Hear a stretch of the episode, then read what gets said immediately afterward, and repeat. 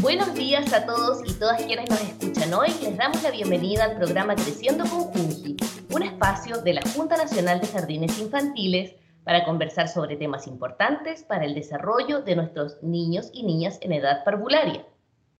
En el programa de hoy conversaremos sobre un tema muy importante, que todas las madres, padres y familias requerimos orientación, el manejo de la ansiedad en niños y niñas. Saludamos a María Jesús Alarcón. Ella es educadora de párvulos del Jardín Infantil Mi Pequeño Sueño de Reumen Payaco. Bienvenida María Jesús, ¿cómo estás? Hola, súper bien. Muchas gracias por la invitación. Para empezar, quisiera que me contaras en tu experiencia profesional eh, cómo han podido reconocer la ansiedad infantil en el jardín. Ya, mira, eh, bueno, como primero eh, me gustaría definir qué es lo que es ansiedad para que todos pudiesen saber. Eh, bueno, la ansiedad es una reacción adaptativa, ya que es natural, que nos permite ponernos en alerta ante algunos sucesos que son complejos. Ya es una reacción emocional que aparece frente a situaciones de alarma e incertidumbre por miedo a que nos suceda algo. Ya en este tiempo en que hemos estado en pandemia, ¿cierto? Que hemos estado con mucha incertidumbre, es prácticamente normal que se haya generado algún tipo de, estos cuadros, ¿ya?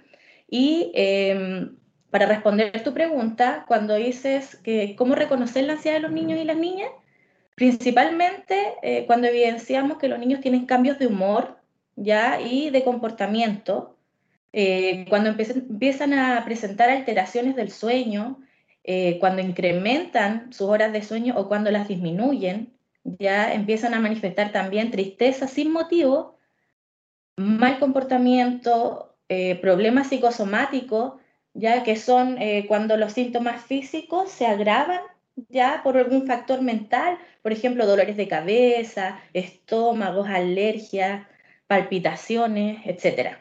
Ya también algunos niños que eh, ya mantienen su control de esfínter, ya, ya lo tienen desarrollado, empiezan a mojar la cama y eh, también es muy evidente cuando empiezan a cambiar eh, sus ritmos en la ingesta de alimentos. María Jesús, ¿y tú crees que eso se puede evitar? ¿Se puede evitar que los niños manifiesten esta ansiedad? Eh, sí, podríamos evitarlo. Ya primero, primordial y súper importante es que como adultos podamos pasar tiempo juntos con los niños y las niñas, ya que este tiempo sea de calidad, ya eh, así se ve fortalecido los lazos afectivos, ya, ya que de esta manera como adultos podemos empezar a visualizar tempranamente cuando los niños y las niñas comienzan a tener cambios y o problemáticas que empiezan a sufrir o, o sentir, ya eh, aquí podemos dar una respuesta oportuna y sobre todo de una forma respetuosa de sus tiempos, de sus ritmos, ya tanto biológicos, cognitivos y emocionales. Ya además también eh, validando las emociones de los niños y las niñas, haciéndolos sentir parte de los procesos que viven diariamente. Eh, como por ejemplo, algo súper simple como visualizar que la polera tal vez con la que se vistió en la mañana o que el adulto le, facilitó para vestirse o lo vistió, ya en el día de hoy tal vez no lo hace sentir cómodo, ya, ya sea por el diseño, el color, el material, etc. Como adulto, yo tendría que tener eh, a disposición el poder ofrecerle otras opciones, ya que obviamente brinden el mismo bienestar final, que es abrigarlo, ¿cierto? Cuidarlo, mantener su bienestar, ¿ya? Y, bueno, ¿qué se logra con esto? Que el niño o la niña se sienta validado, tomado en cuenta, parte de, de esas decisiones cotidianas que las que conversábamos antes. Que no sienta temor a expresarse, a expresarse fortaleciendo eh, su autoestima y la toma de decisiones. María Jesús, ¿qué estrategias o actividades podemos realizar para nosotros entregarles tranquilidad y bajar estos niveles de ansiedad? Mm, ya, mira, como foco principal, eh, crear rutinas de sueño y alimentación. Es súper importante. Ya esto es básico para que podamos bajar los niveles de ansiedad de los niños y las niñas. Esto les permite anticiparse, saber qué va a suceder después. Ya esto eh, baja mucho la ansiedad, esto los calma. Ya también mantener el azúcar, por ejemplo, bajo control. Sabemos que el azúcar, cierto, es un estimulante y esto genera sensación de tranquilidad también cuando la disminuimos. ¿Ya? eh, los ruidos, los ruidos, ¿ya? De los espacios, mantenerlos moderados, bajos, según la necesidad de cada niño y niña, ¿ya? Eh, como hablábamos anteriormente, fomentar elecciones simples en lo cotidiano, mantener a los niños y niñas informados de los cambios que van a suceder cuando vamos a visitar un familiar, por ejemplo, cuando vamos a cambiar eh, parte de nuestra rutina diaria, ¿ya? Súper importante también estimular la actividad física. Ya en este tiempo de pandemia hemos bajado mucho el movimiento y es importante que volvamos a retomarlo para empezar también a bajar los niveles de ansiedad en los niños y las niñas.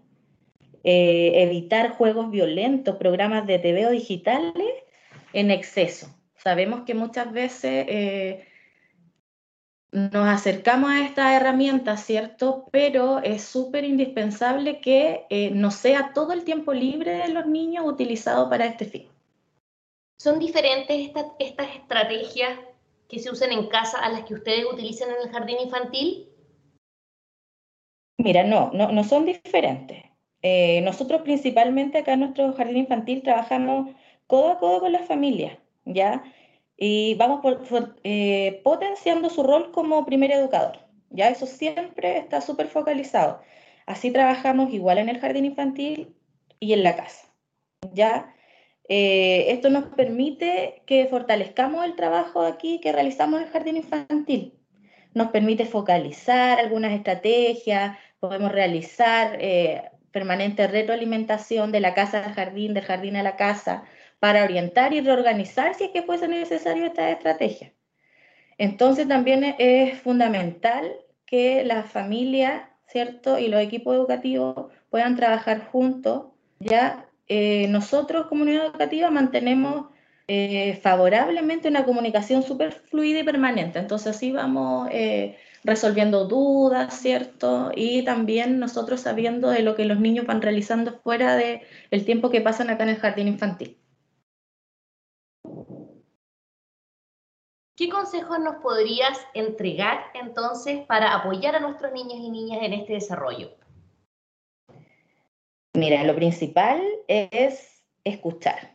Yo sé que tal vez eh, suena súper básico, ¿ya? Pero escuchar. Hemos perdido la capacidad de escuchar a nuestros niños, ¿ya? Desde las familias es súper importante que eh, se fortalezcan estas acciones, ¿ya? Que, que miren a sus hijos, que estén atentos, ¿ya? También como adultos que eh, comiencen a verbalizar lo que eh, como adultos también van sintiendo, ¿ya? Haciendo énfasis eh, que los niños son reflejos de, de, nosotros, ¿ya? Y aprenden principalmente del ejemplo y de las experiencias vividas. Preocuparnos de regalonearlos, ¿ya? valorar su sentir, tenerlos presentes. Súper importante jugar juntos, ya tiempo de calidad, y eh, bueno, preocuparnos de estar bien nosotros como adultos también para así ofrecer lo mejor para nuestros niños y niñas. Ofrecerles contención, paciencia, respeto, amor, es súper primordial. El tiempo para los niños es fundamental. María Jesús, sin duda los equipos pedagógicos cuentan con los conocimientos y las herramientas para generar este apoyo.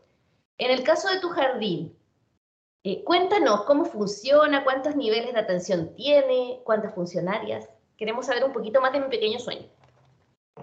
Ya, mira, nosotros eh, en el Jardín Infantil y Sala Cuna Mi Pequeño Sueño contamos con dos niveles de atención, ya eh, que es Sala Cuna heterogénea, en la cual atendemos a niños y niñas desde los tres meses al año 11 meses, 29 días cumplidos al 31 de marzo. ¿Ya? Y también contamos con el otro nivel, que es el nivel medio heterogéneo, desde los 2 años eh, a 3 años, 11 meses, 29 días, cumplidos al 31 de marzo de cada año. ¿Ya?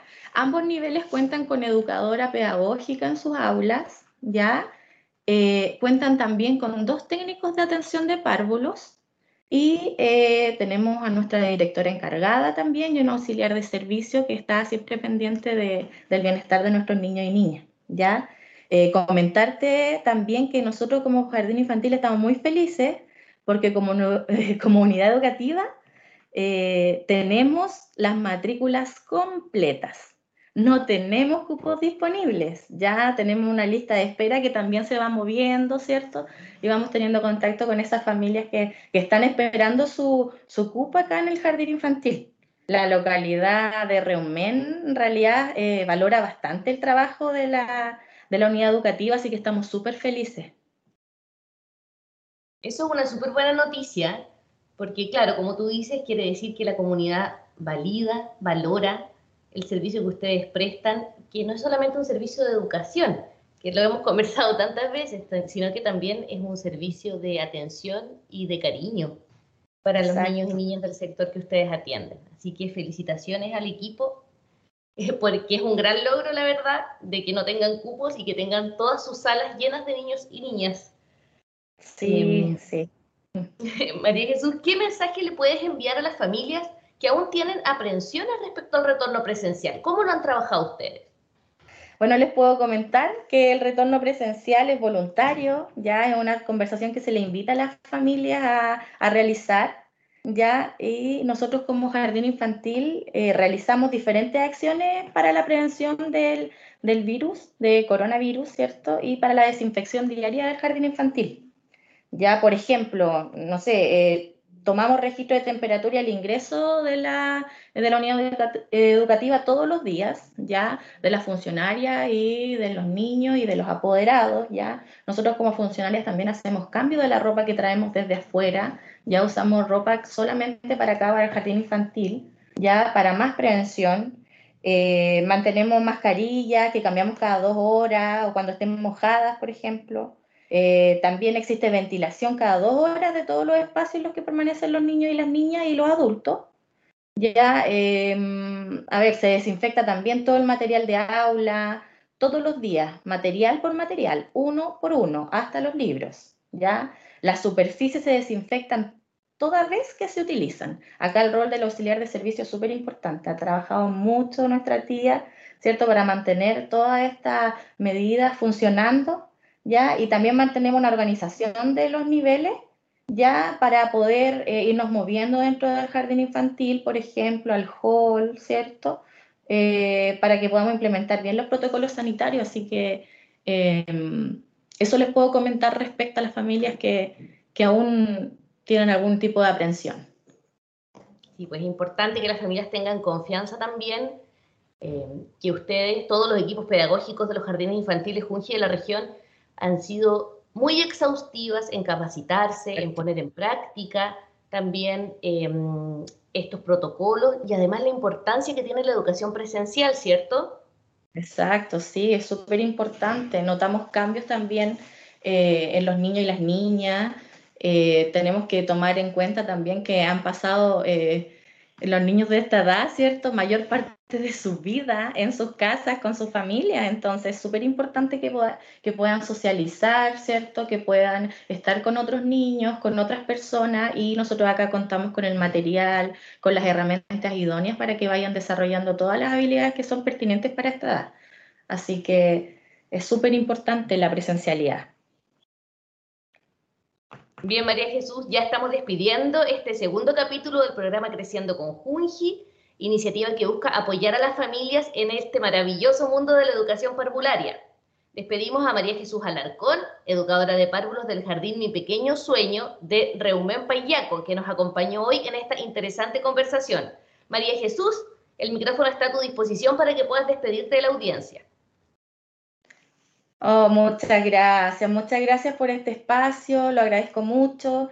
Quiero agradecer también la organización que, se, que empezó a generar esta instancia, ¿cierto? Para darnos a conocer estos temas que son tan relevantes para nuestra familia.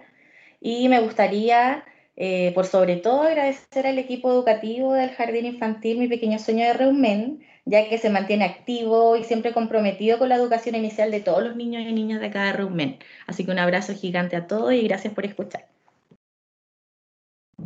Bien, entonces nos despedimos invitándolos a revisar redes sociales de Junji Los Ríos en Facebook y Twitter, enviarnos sus comentarios y preguntas por redes sociales y visitar la página www.junji.cl. Será hasta la próxima con otro interesante tema para conversar. Hasta luego.